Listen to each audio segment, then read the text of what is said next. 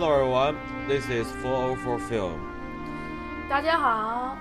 大家好，欢迎收听最新一期的四零四电影，我是天灵，我是虎哥。嗯，好久没有录节目了，因为确实之前也是因为自己的原因，然后再加上之前有一阵儿看电影看的不多，所以一直没有跟大家录。然后最近呢，呃，国产保护月终于结束了，然后那个我我们的中国院线终于又迎来了一些好莱坞的大片儿，所以最近我跟福哥商量说，还是赶紧先录一期吧，先趁热打铁录一期，而且正好刚刚在本周周末，我们千呼万唤使出来的。克里斯托弗·诺兰的最新电影《敦刻尔克》在大陆已经上映，所以呢，我也是第一时间去看。看完之后呢，我们说还是趁热打铁，把这个先聊了吧。所以就是说，今天的主要的电影，一个是《敦刻尔克》，以及其他一些最近在国内和北美上映上映的一些院线片儿。呃，今天节目的大致内容就是这样。然后我快速的把我们的广告说一下。首先，第一个就是。呃，欢迎大家关注我们四零四电影的微博。呃，我们四零四电影微博直接在新浪微博搜索“四零四电影”就可以搜到，这是第一个。第二个是欢迎大家加入我们的四零四电影的官方电影灌水群。我们现在已经慢慢的有二二将近三十个朋友在里面，大家一起每天在聊电影。然后这个电影的是 QQ 群，这个电影这个 QQ 群的群号是四八八二四八五五三四八八二四八五五三，欢迎大家加入。呃，然后第三个广告是福哥在加拿大多伦多，他加入了一个一个华人聚居的一个华人聚集的聚集的一个观影观影团体，叫小玄儿观影团。小是就大小的小，玄是玄妙的玄，儿就是那个，呃呃，女儿儿儿子的那个儿，然后小玄儿观影团，然后他有自己的微信公众号，然后也有我在时光网上也看到了他们自己的公号，所以他们现在慢慢的也在扩大，而且而且现在他们做的也很多，他就是很多在多伦多地区的，比如说一些展映呀，包括一些。观影的交流呀，这些他们都会在那上面抛一些信息，包括也会有一些线下的一些活动，福哥也去参与过，也帮我们四零四去做过宣传，啊，所以说欢迎大家能够关注小学儿观影团，OK，啊，另外还有一个就是在小学儿观影团呢，将在就是其实也不是小学儿观影团了，是小学儿他在这边办了一个。中华语电影展映活动叫做 Toronto Cine Looks，呃，然后这个片子就是在十月份呢会有，呃，会放映四部华语电影，十分的精彩。然后呢，蓝色大门、长江图，啊，轻松加愉快。还有一部呢，是八月，总共四部电影啊，有兴趣可以关注一下。而且他们陆续呢也会出来更多的片子。如果这个成功的话，因为毕竟在这边包场啊什么都很麻烦，然后呢也很难得我们这些人能在这边看到华语的这种老片展映，所以呢有兴趣的多多的我来给大家介绍一下这个《轻松加愉快》。《轻松加愉快》在国内还没有上映，是今年的一个新片儿，然后是一部荒诞，应该是一个荒诞喜剧类的一种电影。嗯。它是在圣丹斯上映的，然后圣对圣丹斯，所以说呢，有兴趣的真的是应该就是赶快购票，因为数量有限，而且学生半价，老人免费，所以啊，有是学生的赶紧去买吧。我现在等一会儿，老人他是多少岁算老人？六十五吧？感觉问清楚，问清楚。哎呀，呃，这广告做有兴趣问我我你知道我广告不做不专业，就等着你这专业的来呢，对不对？就等着你个专业的来呢。嗯，行，这个就是特别加一下啊。然后差不多，然后多伦多电影节要开始了，所以要不组团的也赶紧加小学员观影团吧。啊，嗯，还说完了，我差不多这么多了，然后咱们就可以可以正式进入节目了。行，好，那那咱们就废话少说，咱们直接进入。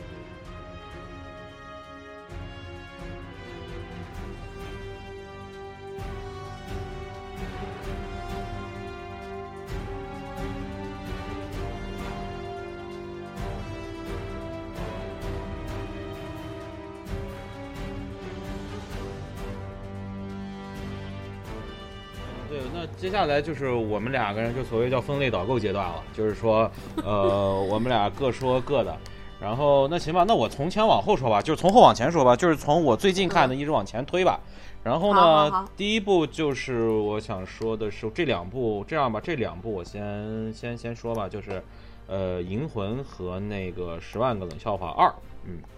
好，嗯，呃，我先说一下，就是因为我我不能说惭愧吧，但是我确实我和大多数的可能看这个电影的观众是不一样的，我确实没有看过《银魂》的漫画和动画片儿，所以说我对于这部电影在去之前我都不知道这部电影是讲什么的，所以说我其实是我其实因为我是为什么要去看这部电影呢？是因为我确实看这部电影在出来之后，大家的口碑都不错，就是而且在豆瓣上评分也不错，我觉得如果要是因为本身我们每一年能够上映的日本电影也就那几部，也不多。虽然我觉得这两年其实蛮多的，就是说，尤其是这这两年，我觉得其实好像尤其是禁韩了以后，对对对对对，我觉得 就是说，看来目前就是中韩关系确实比中日关系还要更紧张一点，从电影的上映程度就能看出来。所以说，呃，从这个角度上来讲，我觉得能够在国内看到一部这样一部在不管是在日本还是在中国都是一部口碑之作的话，我觉得还是应该去看一下吧。就是我兼容并包嘛，文化要多元嘛，然后我就去看了一下。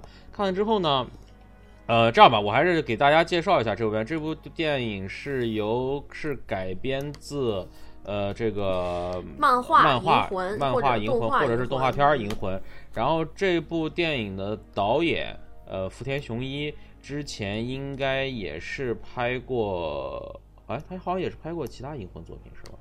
好像是。呃，他有呃，好像他拍了一个真人版电视剧，也哦就是三叶篇。啊，行、嗯行，这应该是银魂的第一部电影电影版是吗？第一部真人真人版，真人，我就真是第一部他之。前剧是剧场对他的那个剧场版之前有两部，一个是《新义红红樱篇》嗯动画、嗯动画版，嗯嗯还有一本是那个啊、前几年的名字我忘了，但是啊、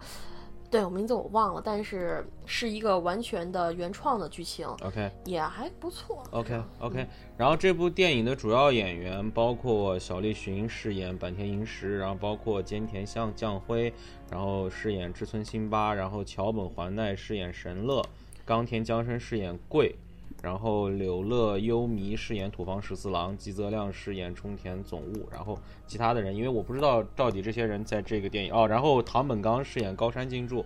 嗯，大概就是因为我我我我真是不知道到底这些人在漫画中是一个什么样的重要程度，所以说我也没有按这种顺序来，所以我就按照他的卡斯顺序来了。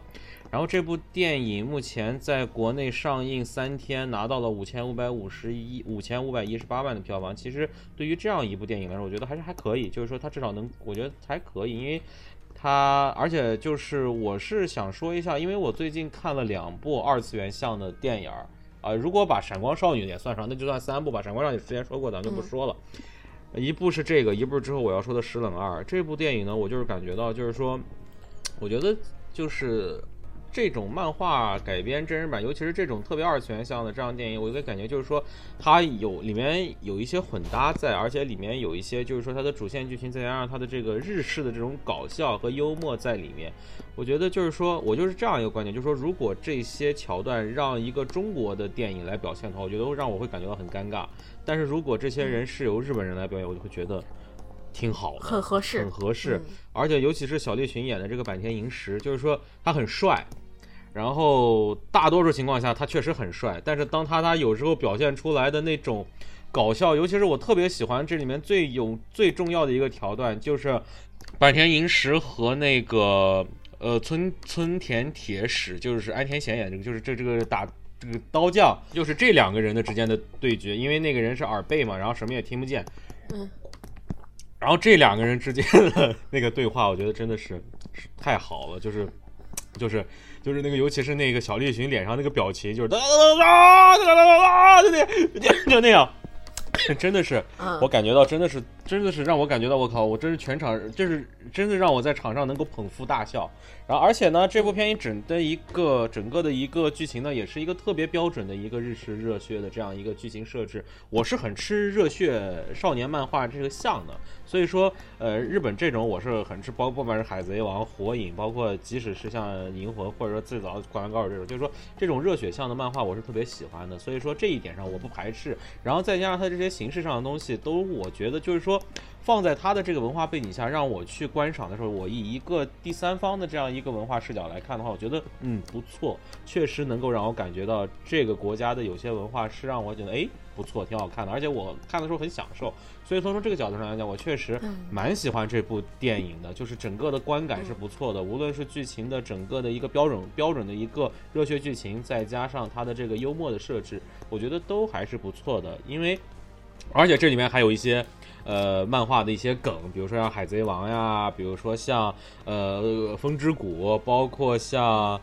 呃还有什么？我记得。反正呃还有一个什么，我记得还有一个分支谷，有海贼王，还有什么不记得了。反正就是有一些漫画像也很有意思，所以说就是这些桥段都让你感觉到，哎，就是它会有这样的很多的一些精巧的设计，再加上呃再加上我觉得可能当时场我我在的那场，因为看的人也不少，然后应该还是有很多漫画粉在，然后被大家带动的，有些即使我可能觉得并没有多。能够能够产生共鸣，但是大家一块儿笑，那我就跟着凑凑热闹吧。然后有这样的感觉，然后就是感觉到这部片，嗯，确实还是值得一看。我觉得就是说，无论是像我这样的不是漫画粉，或者是漫画粉，咱就不说了，就是说确实都还是一部值得去一看的电影。所以说这部电影我还是蛮喜欢的。嗯嗯嗯，好。好的，虽然我没有看，但是我要瞎掰几句啊。嗯，首先一点呢，现在据说我们加拿大这边已经有这个片子的那个有有人买了版权了。嗯，但是具体这个片子什么时候放，没有什么定论，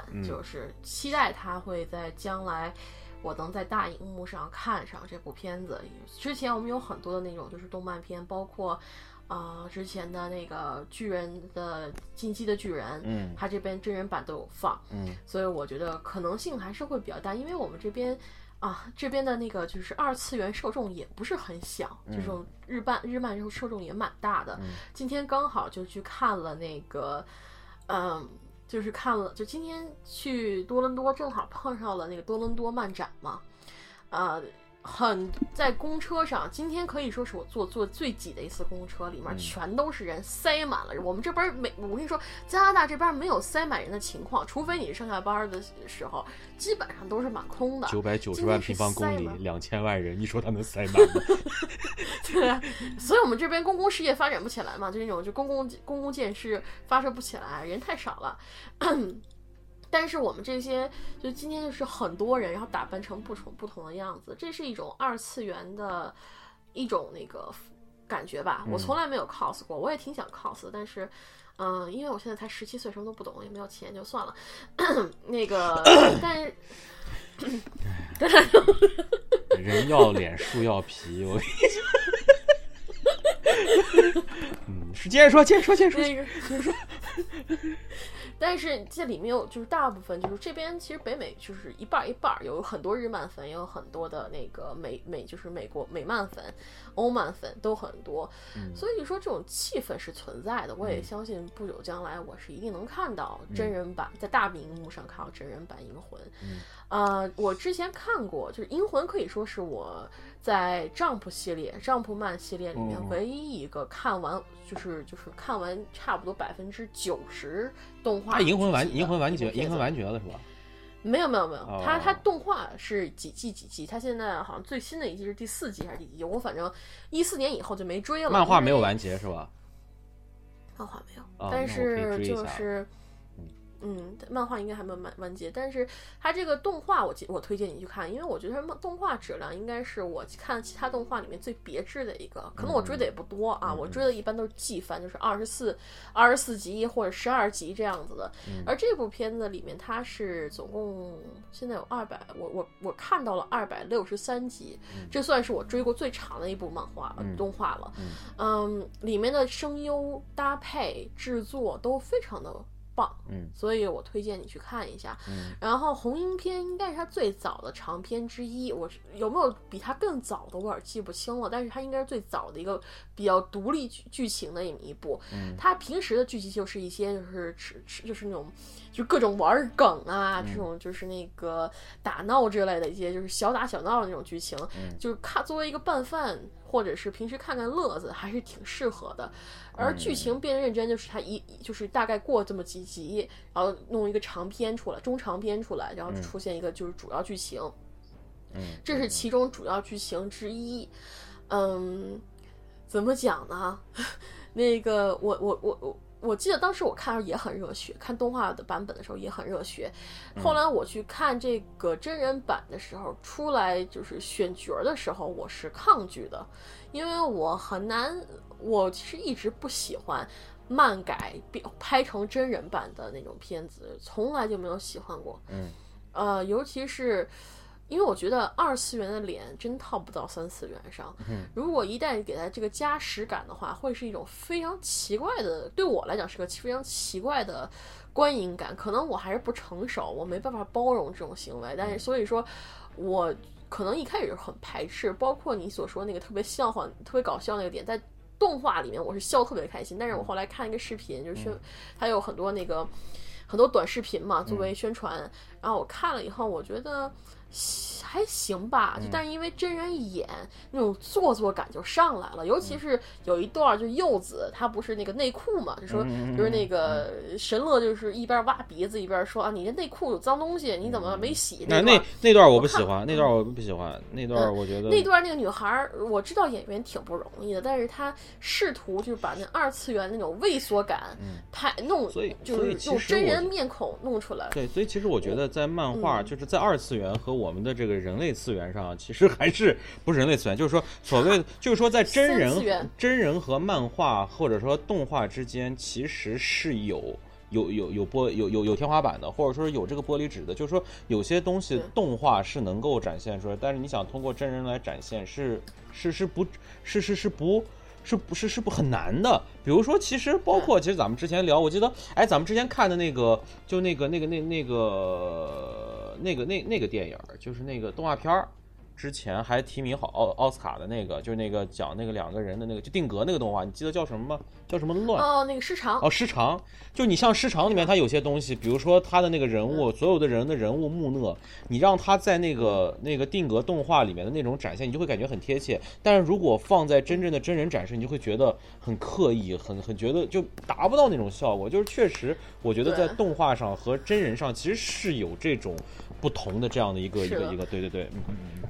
嗯，主要是你想失常那一段，你要看俩娃娃那儿啪啪啪，你会有一种特别奇惊，就是特别惊，就是又稀奇又惊，就是特别激动的那种感觉。但是你要看俩真人啪啪啪，你不跟看看 AV 没什么区别？对啊，是啊。有什么区别吗？没有啊。所以说有些东西就是说夸二次元的夸张，对，是在三次元很难被仿出来的。对，是。嗯，有些就是说比较那种，就是比较。正常的，像什么那个孤独的美食者啊，深夜食堂这种比较偏日常向，偏那种正常向，就是没有，就人物不需要做出特别夸张表情，或者剧情也不是特别夸张的，它适合被真人改编，因为它的剧本、它的文本很扎实。是我不是说银魂不扎实，但是银魂它有很多的夸张的笑料，是靠那种二次元的那种表达方式表达出来的，而这种表达方式恰恰是真人做不到的，哪怕他们扯着。嗓子喊，扯着嗓嗓子说话，或者是用声音忽高忽低，把脸皱成一团，像老太太似的，嗯，都很难完做出来。对，是。所以我我我觉得，这也是我我还没有看，我也不好做出评价。但是我就觉得，他的受众肯定就是处于一种二次元和三次元之间，你能接受就接受，接受不了就不要勉强。嗯。也不行的话，换换别的看。反正我，反正不要看《进击的巨人》就对了，《进击的巨人》简直是我觉得近些年那个漫改里面最差劲儿的一个。嗯，行，那灵魂差不多这么说吧。我觉得想看这个是，反正迷想不看还是能看的。那个，我觉得日本人比较牛逼的，也就是他能，他有好多的漫画，他可以改。对，我们中国改什么？三生三世十里桃花这样的抄袭 IP，对，其实我觉得中国其实好多网络小说，包括其实很多现在也有一些漫画了。其实我觉得并不是不能改，但是我觉得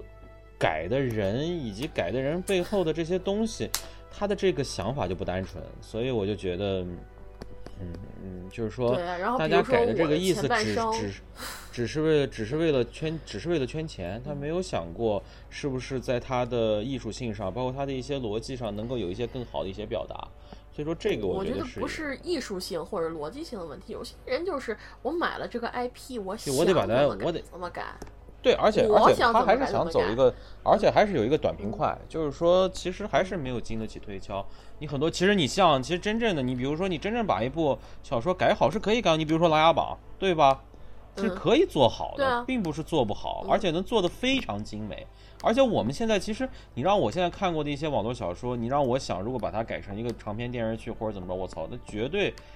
会非常非常好。但是就是你最后成着，包括我之前就是我一直想说那个《极品家丁》，就陈赫演的那个，我操，《极品家丁》是我是青青年和少年时代的一部，就是咦，就是你居然还看过《极品家》？对啊、对啊、我对对，我还有这个时代呢，我跟你讲。但是《极品家丁》真的，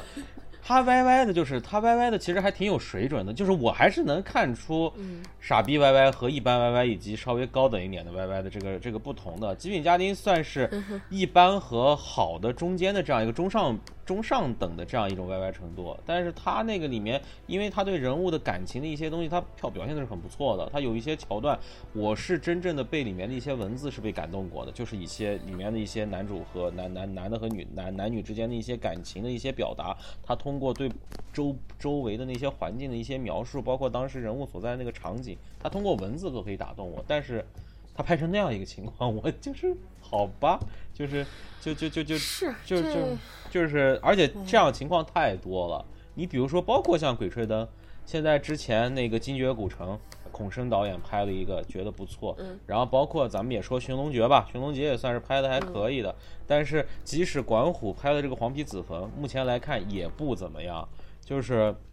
所以说可以看出来，就是说不同的情况下，大家面对这个东西的态度，以及它最后形成那个成品，我觉得还是需要一些更多的人去把这个东西当做一个事儿来干吧。我觉得这个其实挺关键的。我我不知道，有些作品你想拍成粉丝像赚粉丝的钱可以，但是你拿出麻烦你拿出诚意来，对就是好好把它当把它当情里面把它当个事儿干。就像对，就像这个，就是就像这个《银魂》这里面，我看很多评价都是说这个片子非常的认真的还原了动画的情景，甭管对好或坏，你习不习惯，他是很努力去还原当时的情景的。是演员是很努力去做这些夸张的表情的。对，但但是所以说，我觉得这个这这是一个好的方面可以学习的。但是态度至少要认真吧。我觉得这个是一个最基本的一个一个要求。嗯，对一个 IP，你拿来就是说当你挂靴子的钉子，你也，你要是大众马，你还能这么说；你也不是大众马，你就别抽那大蒜了，就这样，嗯 嗯就就这么说吧。然后行行行，还有什么要想说的？行，灵魂咱们就说这么多。那我说下一部《十万个冷笑话二》。嗯，《十万个冷笑话二》第二部是继他继这个，我看一下啊，是继。呃，是继二零一四年《十万个冷笑话》大电影第一部之后的第二部十冷系列的长篇电影。然后这部电影的导演依然是第一部的卢恒宇、李书杰。然后这部电影的声优这些我就不说了。然后这部电影呢，呃，我还是要说那个观点，就是我之前也完全没有看过《石冷》，就是我看这两部二次元向的作品的时候，我都是以一个小白，一个完全小白进去看的。但是看完之后，我没有想到，就是这两部，而且石冷这个是还有一个很有意思的事情，就是其实当时我在那个时间段是买的是那个电影院的 Baby Driver，买的《极道车城》。啊但是我去了之后，人电影院告诉我不好意思，今天没有这个场次，我当时就懵逼了。我说什么？我有点尴尬，我还拿着手机，我说不好意思，我今儿买的这个我怎么取不了票？然后他说我没这场呀，然后。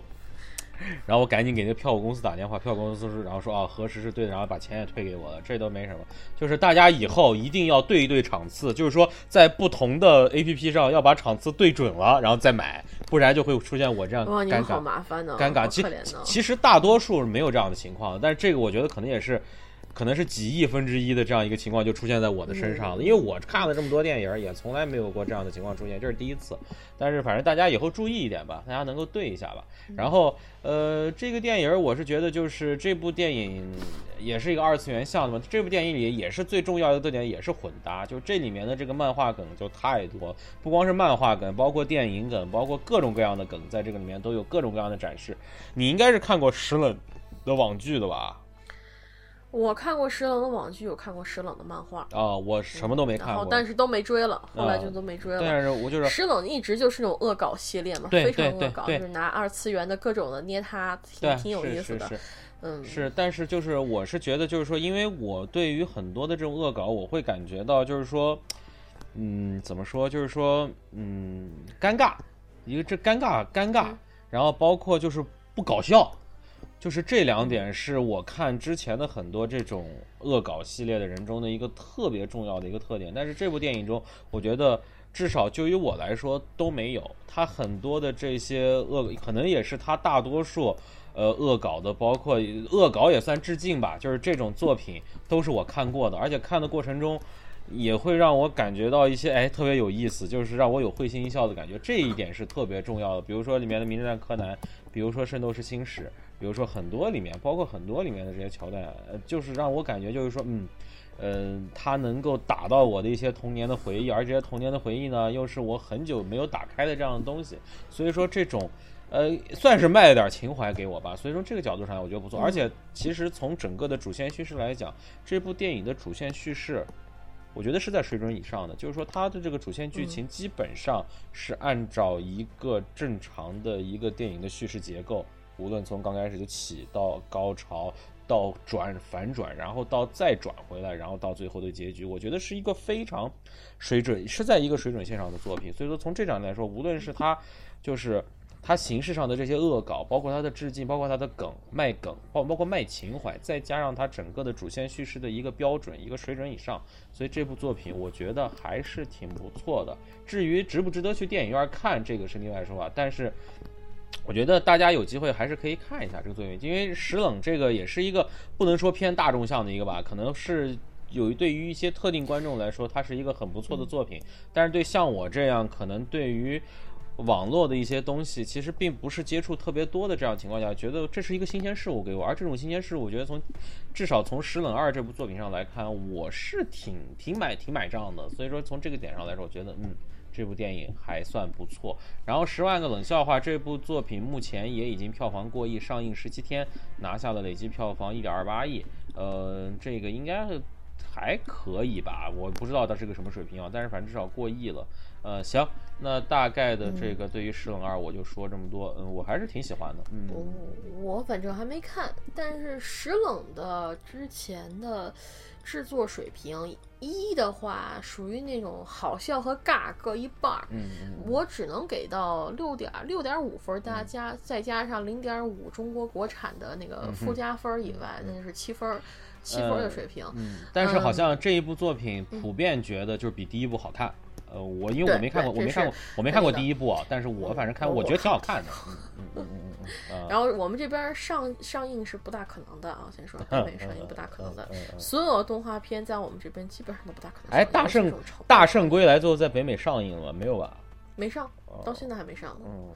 可能明年有可能，或者今年年底。这他妈连批片都不算了，这他妈算批批批片了，我操！哦，我告诉你，我们这边动画片都是这样子。你都是你，你隔上大半年、十几年，然后突然有一天，哎，你突然发现这片上了。对啊。之前有一个叫做《落水狗联盟》嘛，《落水狗联盟》就是一个巴西还是南美的哪儿的一个拍的一个动画片，讲踢足球的，就一群人组了一队球足球队那个。嗯。我大概在那片上映之前的前一年，我就看到那片有宣传，说那个已经就是配音都配好了。后来过了一年，我才看到那片实际上上线。所以你可以看到，我们这边就是对非英语的，就是非英语，甚至说非北美地区生产出来的动画片，可能英国还能还能凑个热闹。嗯，如果没有被奥斯卡提名，或者是没有奥斯卡那种，就是说有有那个，就是说有关注的话，这种片子用不上的可能性，基本上就是你等一年到一年半这样的情况。所以你说中国。抠片儿抠的紧，你看看那迪士尼多少部同步了，多少片同步了，你再看看我们这儿，大圣归来到现在还没上映呢，不是不提了。然后，但是那个摇摇滚藏獒倒是在 TIFF 上有上，就是摇滚藏獒好像有海外上摇摇滚藏獒好像有海外的这个投资，好像是对有外资嘛，有外资所以才能上。但是这是我可能在这边唯一看到一部就是国内生产的动画片，所以你看到就是我们这边就说就就说你以为没有广电。你就真的就是那个，就就就是，就算没有广电，你觉得就没有什么别的东西把着这个动画片，什么该进，什么不该进吗？很难。但是，尤其是市场决定以后，这种片子更难。就是市场有它自己的一个选择标准，就是说，可能你的标准和这个普遍市场可能不一样的话，或者说是被这些所谓的市场的参与者或者说操纵者。你的你的口味跟他不一样的话，你该看不到的片还是看不到，是吧？是，尤其是你像这种片子，因为它你你你想这种小孩的片子，你首先第一点就是得找配音，然后这个配音你又不能特别的小众，你得找一个略微有点名气的配音来配，那么这钱就花了海了去了。你想国内，他倒是，你想国内找找人去那个什么，就是旅店里面拍录音什么的这这种情况都有。你我们这边来，那不可能，你得找找专专业的设备设备去录，你得找专专业的人士来录。最后你这个钱，你买了这个片儿版权费、引进费用，还有审查费用，这些费用加在一起，能不能卖得出，能不能保底，你都不好说。是。所以说，他们需要有一个都名气加成，需要有什么东西说啊，这片儿就是奥斯卡要得奖了，那么肯定就是这这片儿有受众，那肯定就放，或者说是加字幕，加个字幕就是不是给小孩儿看，今天给小孩儿看，谁什么人看都行，嗯，所以我觉得，嗯，也不能说特别可惜吧，可能看不到就看不到了，反正过几个月源是肯定能找到的，呃，就比如说去爱奇艺什么的在线看一看也是可以，但是总觉得有点可惜。有些片子还是有点可惜，嗯，像《石冷二》，我还是挺想去电影院里支持一下。其实《石冷》系列制作开始就是比较不是特别那种特别特别制作特别好的，一开始是就是一个月三分钟的那种更新，一个月啊三分钟的更新，但是那时候特别火，也因此引发了大量的那个中国的漫画，尤其是有妖七上的漫画被动画化。这是可以说是有要，就是说石石冷带出来的，也是石冷就是成为最老资这种老资格，甚至出大电影的资本。嗯，但是要说笑料的话，看久了的话，我觉得是对我来讲就是有点腻歪了。嗯，尤其是后来那动画，是是动画什么的，是有点腻歪了。嗯，但是我没有看这片，所以我就不做评价了。好了，我吐槽吐槽这么多，啊，还有什么？行。OK，那我就我看吧，我再说这样吧，我我看我现在院线片还有几部，我再说，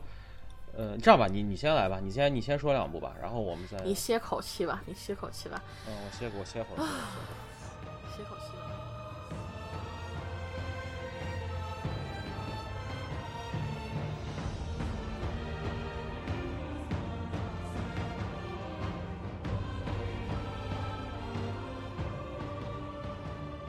嗯，我这期间一共看了一二三，呃，四五六七八九十十一十二十三十四十五十六十七十八十九二十二十二部电影。嗯，我减重点，减重点。二十。所以说，这里面的电影特别多，然后呢，我有点懵逼。我我觉得怎么讲呢？嗯，我就挑那么几部，就是说我比较喜欢的来讲吧。我不能什么片儿都讲，那就有点太过了。我就先说今天我看的三，就今天和昨天看的三部，一部叫做《在哥伦布》。一部叫做《布里斯比熊》，还有一部叫做《郁狂热郁金香》，就是刚才咱俩说的那部。啊，这狂热先从狂热郁金香说，狂热郁金香》的导演是贾斯汀·查德维克，主演有戴恩·德哈恩，也就是我们之前吐槽好久的那种眯眯眼，然后呢，克里斯托弗·沃尔兹、艾里西亚·维坎德，嗯，然后呃，杰克·奥康奈尔、霍利迪·格兰杰，你知道这是谁吗？霍利迪·格兰杰，你肯定认识。之前那个就是说，那个什么那那那个海海什么救援来着？那个女主角儿，你说她长得那个特别丑那个，哦，那个哦，我知道，我知道，哦嗯嗯嗯，知道，呃，是她吧？我我在看一下，应该是，应该是，我我看了一眼，看了一眼，应该是他，嗯嗯啊、哦，他还演了浮生梦，哦，对，就是怒海救援的那个那那姐们儿啊。然后这个片子，这个导演我其实并不是很熟哦，他拍了另一个柏林家的女孩儿。嗯，还拍了曼德拉，然后他的是平均成绩高高下下，基本上都在合格分儿以上。目前看最受好评的五部电影，嗯然后这个《狂热郁金香》就能解释《狂热郁金香》的一些剧情上的问题了。呃，这部片讲的是把剧情设定在那个阿姆斯，就是十七世纪的荷兰，由郁金就是阿姆斯特阿姆阿姆斯特丹，大家都知道它最出名的是它的郁金香。他当时就讲，在郁金香引入荷兰的时候，引发了一系列的狂热，对郁金香的狂热。人在不同在种，为了就是就是因为郁金香是一个种子，就像蒜一样的那个种子，你要种出来，开出花儿，你才知道这个花儿是什么样的花儿。跟水仙有点然后像，对，有点像水仙。嗯啊，具具体我也不大清楚，就是根据剧情介绍是这样子。然后嗯这花儿呢，不同的花儿的形状会卖出不不同的钱，嗯但是在这个花儿养出来之前，你是不知道的。你是你就是跟赌就跟赌玉一样，嗯。你买一块玉就破石头砸砸砸，里面可能什么都没有，你也有可能想哇砸出个大玉石，就像赌玉一样。当时很多人就开设市场说，我买一个种子，然后种，种完了以后呢，我们或者买一块地种，种完了以后，如果养出了高价的，我把它卖，把高价的郁金香卖出去，我赚了钱。如果要是这个就是这个这个郁金香种子它种就是种出来全都是废品，那我这钱就落就是就等于白花了，或者是等于输就输掉了。这么一个就像有点像赌博似的这么一个市场。嗯、这个片子讲的就是跟在这个背景之下，嗯有这么一个女孩儿，她从孤儿院长大，然后呢，就是一个修女，应该说是修女，就当时都是天主教孤儿院嘛。嗯她在长大，后来呢，被里面的那个呃修女嫁给了一个有钱的老头儿。这个老头儿呢，一直没有孩子，啊、就一直想要孩子。然后他们结，但是他们结婚三年了，这个年轻的女孩儿就怀不上，也就是就是艾丽西亚·维坎德也饰演这个角色，怀不上，怎么办呢？就各处的求求神告香。最后有一天。就是她，她老公就为了不让她那么那个，就是心焦嘛，就说我要找人来给我们画个像，然后就找了，就是那个戴恩·德哈恩所饰演的那个画家来帮他们两个人画像，就这么一个，然后由此呢，这俩这个年轻的画家和这个年轻的。姑就是年轻的夫人就爱上了，好上了，在一起了，然后之后发生了一系列狗血的事情，然后发生了这么一个故事，是个非常古香古色，很有那个就是十七世纪或者说就是说欧洲风情的那么一个。有点类似于童话的故事，我还蛮喜欢的。而且它里面的服装的那个就是恢复，包括场景的恢复，虽然虽然它只有恢复了一条街，但是那条街的那种感觉非常有那个时代的感觉。至至于精确不精确，因为我不是学这个的，我我也不大清楚。但是它那个里边的衣服、服装几次的更换，包括头巾什么的，都做得非常的精细。嗯，这个片子其实从这些讲，它没有什么特殊性啊。为这个单纯，但是这个片子真正是原因是它跳票了一年，将近一年，从去年开始说要十九十月份儿还是十十几月份儿上，然后结果跳票说到今年二月份，二月份跳票说今年五月份儿，五月份儿跳票跳票到九月份儿，不是八月份儿，八八月末，八月末又跳票跳到了九月一，所以这个片子就不停不不知道为什么就不断跳票，而最奇怪的是在这个片子不断跳票之中。居然有人看过这个片子，在 IMDB 上留了分数，而且留分数非常高。我记得当时的分数是九分儿，好像是九分儿。这部片子，啊、我也不知道谁看了谁打的，但是这个片子就是奇迹就奇迹在这儿，嗯、就就属于一种默默默，就是非常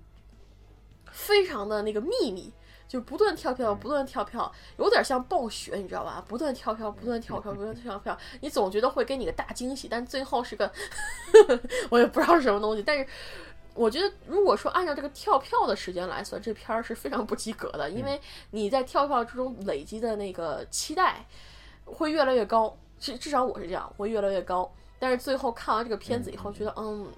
他他他他跳票这这么长时间，他到底是为了什么呢？都跳了一年了，就是一年该有的什么档期，从什么就暑期档到那个就是二月冷就是文艺片档，到那个竞赛档，就是那个就是奥斯卡冲奥档，他都经历了，他没有说不经历的。那他到底是求什么呢？这个片儿是因为后期还是因为什么？那这个片子我并没有觉得他用很多的后期，嗯，但是这个片子的故事。呃，我就我就想起了一个，就是高中的时候，我和我同学，就是我们高中我选修了历史课，当时我们老师给我们一个任务，就说让我们拿一个他选了一个一个列表，很多不同的那个就是历史历史就是就是那种古的戏剧，让我们从这个戏剧里面挑一本，然后画成漫画给他那个评分儿。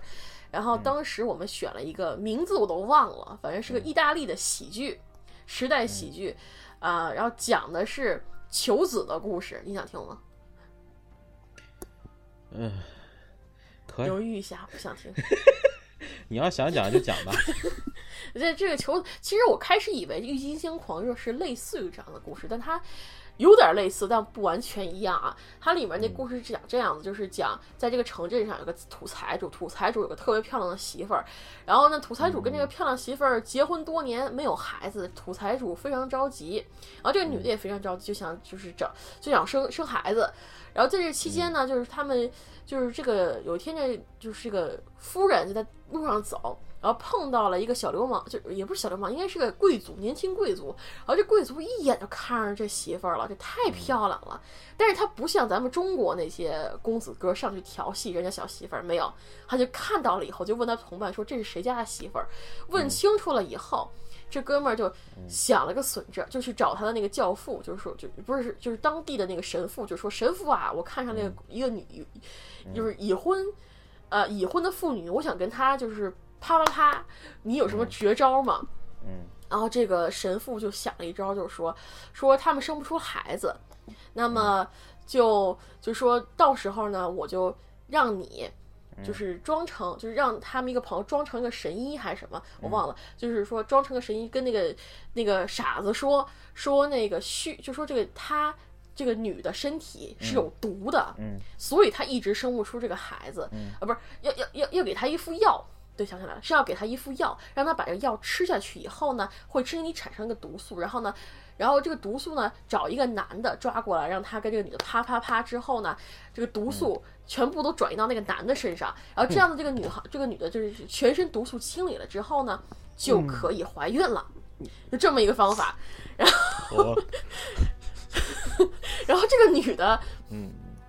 这个女的后来，然后还找了这个专门这个女的，就是一个王妈妈是，就是王婆，就是潘金莲那个王婆似的一个人物，就让她去买拿重金收买了她，让她劝这个女的从了这件事情。然后后来两边一说和，哎，这傻逼真信了。然后呢，这媳妇儿也说动心了，然后他们就决定这么干了。然后就是让这个，让这个，就有一天晚上，这女的服了药以后，然后这个。贵族假装成一个醉汉在街上走，然后呢被这个然后土财主给搂了，就抓上，抓上了以后关到一屋，过了一晚上。第二天大家去就是特别欢喜的聚在一起，说这事儿结成了，完事儿了。那个人虽然死了，但是没有关系，我们会有一个孩子了，就这么一个喜剧。所以你可以感觉到那个时代就是对这种就是婚外就是婚外出轨。或者是对这种就是私生子是一个非常非常广阔的一个话题，就是大家都在谈，把它当成个笑话。嗯，虽然说就是说表面上他们是应该是就是他们属于那种 Puritan，就是清教嘛，就说不应该讲笑话，嗯，不应该婚外出轨，不应该画想，什么都不应该。但是因为人性之此，他们喜欢就是人就喜欢叨叨一些八卦，人就喜欢天生热爱这种就是装饰的那个花里胡哨的，是这样子。这都是人性所然的，不是我不是说所有人啊，但是人性使然，很多人喜欢这种东西，所以说，所以这个这这放到这个这种喜剧放到这里面来讲，我觉得是一个就把它拍成一个真正的电影是一个不错的事情，但是也是因为这样，它的格局不会太大，有些三观是我们这种普通人不能理解，就是我们现在现代人不能理解，比如说我们现代人可能婚姻观没有比之前更厉害，但是至少就是对婚姻观还是。还是比较那个，就是在乎的。那这看这里面这俩人不断的那个，就是各种的，就是啪啪啪各种婚外恋，有些时候是不能接受的。有有些人是不能接受的。我比如说我，我是不成熟的人，所以就是里面就是各种的那个，就是说，而且尤其是这个他这里面不想塑造任何一个坏人，这里面没有一个坏人。呃，所以说他就导致这个片子里。就是所有剧情都是一群好人办了一群荒唐事，最后一个荒唐的结尾收尾，嗯，这么一个故事，就是有点像他之前拍的那个一个另一个柏林女孩，也是这样，比较故事内容有点苍白，嗯，撑不起来一个多姿多彩的，也有点像我之前说过的麦克白夫人，嗯。但是比麦克白夫人不一样的是，麦克白夫人她塑造出来的是单个角色，而这里面是她又想讲那个就是郁金就是郁金香市场的疯狂，又想讲这两边的恋情，最后只能靠一句台词来连接这两边的分剧情分裂，所以这个导演他的水准可能并不足以。达成他把两边的剧情合二为一，也不能将那种就是说中世纪或者中世就是中世纪十七世纪的人们的荒诞性结合在这里面，它所呈现出来的就是一种我们看来是比较分散式的荒诞，我可以这么说，也有可能也也因为这个，他这个作品不断的可能在进行内部修整改，或者是进行一些修，最后变成现在这种状态。这是郁金香狂热。下一部片儿。是布里斯呃呃布里斯比熊这部这部片子导演是戴夫麦卡里，主演是凯尔穆尼、马克哈米尔，也就是那个星战了的星战前后传三部的不是正传三部的男主啊卢克沃呃 Skywalker，然后还有小赫尔赫尔呃豪尔赫兰登伯格。克莱尔·丹尼斯、安迪·萨姆伯格，其实这里面唯一你能熟名字的就是那个麦克哈米尔 啊，那个安迪安迪·萨姆伯格，这在是一个比较有名的脱口秀脱口秀演员。但是我好像这哥们儿，我好像在剧情里面没怎么看到他，就这样子。我都有点不记得他在，因为我这部片子我当时赶过去的时候已经放了前二十分钟了，就是大概主要交代剧情都放过了，我才进去看的。所以，但是这部片子我觉得不错点就在于，我哪怕只错过了二十分钟，我再看后面的这些剧情，都还是挺成立的。他讲了一个故事，就是说一个一一个。呃，就是一个小男孩儿，从小就没有出过家门儿。他呢，他父母就把他关在家里头，然后他唯一的娱乐就是每天每周都会给他的一个一个就是录像带，里面放的是格里斯比熊的电视剧集，这是他唯一的乐趣。然后后来长大以后有个电脑，可以跟一个小女孩聊天，这样他这样一直长到了二十五岁。从出生到现在二十五年，后来有一天，他父母他的父母被抓了，原因是他父母其实当年是在他婴幼时期把他绑架过来的一对人，为了控制他，他们拍了这一系列的布里斯比熊的那个剧集给他看，告诉他一些道理，让他就是保持一个就是说像小孩一样的心心理状态，不让他出家门，也是为了控制他。后来，然后呢？从与此同时，他也被送回了自己的原来的家庭。就在这个期间，他就是想重新返回到自己家庭，重新想接受到现现实社会，因为他已经二十五岁了，他的思维已经是固定模式化了。他有一种就是说很难，就是很难融入到现代社会，很难融入到现就现在真正家庭。他唯一所依靠的就是他所熟知的，就是布里斯比熊的这个电视剧集。然后为此呢，他。开始拍摄，就是格林布里斯比熊的这个一套，就是穿上就是就是拍一个续集，因为那个剧剧情已经完结了嘛，他要拍一个续集。就这个过程，就是他一边靠着拍这个续集的过程，一边就跟慢慢融入到现实社会的这么一个故事，有点像是房间。但它里面加了非常多的 nerd 文化，就是说那种怪，就是比如说什么 Star Trek 呀，比如说啊，可能没有星战了，还是好像有那个，就是星，就是嗯，好像里面就基本上是属于那种就是七八十年代的那种就老片儿，非常非常的 nerd，然后。这个片子看起来很温馨，然后也搞笑，也很适度。我觉得是一部不错的一部电影，可以拿来看一看。嗯嗯他们，但是你说要特别好，它比房间缺了一个像 Jacob 那样的小天使的人物，嗯去推动这个剧情，去就是说把这个剧就就就把这个剧情更加的那个怎么讲呢？就是更加的 也不能说是完善吧，就是更加点亮这个剧情。更加的这个剧情的吸引点就是在这个那儿的文化上，而且同时它的电影本身呢，呃，也不算是特别特别的出彩，所以我觉得他在圣丹斯是拿到了奖，后来就是没有大规模的放放映，嗯，所以我也不知道他之后会怎么样，但是我觉得可以推荐一看，推荐一看，打发时间是挺好的，嗯，行，说完这部，下一部。就在哥伦布这片儿，这导演叫做康 n 纳达，然后他的介绍就一句话，他导了在哥伦布和另外一部片儿，那部片儿的名字我连读都不会读，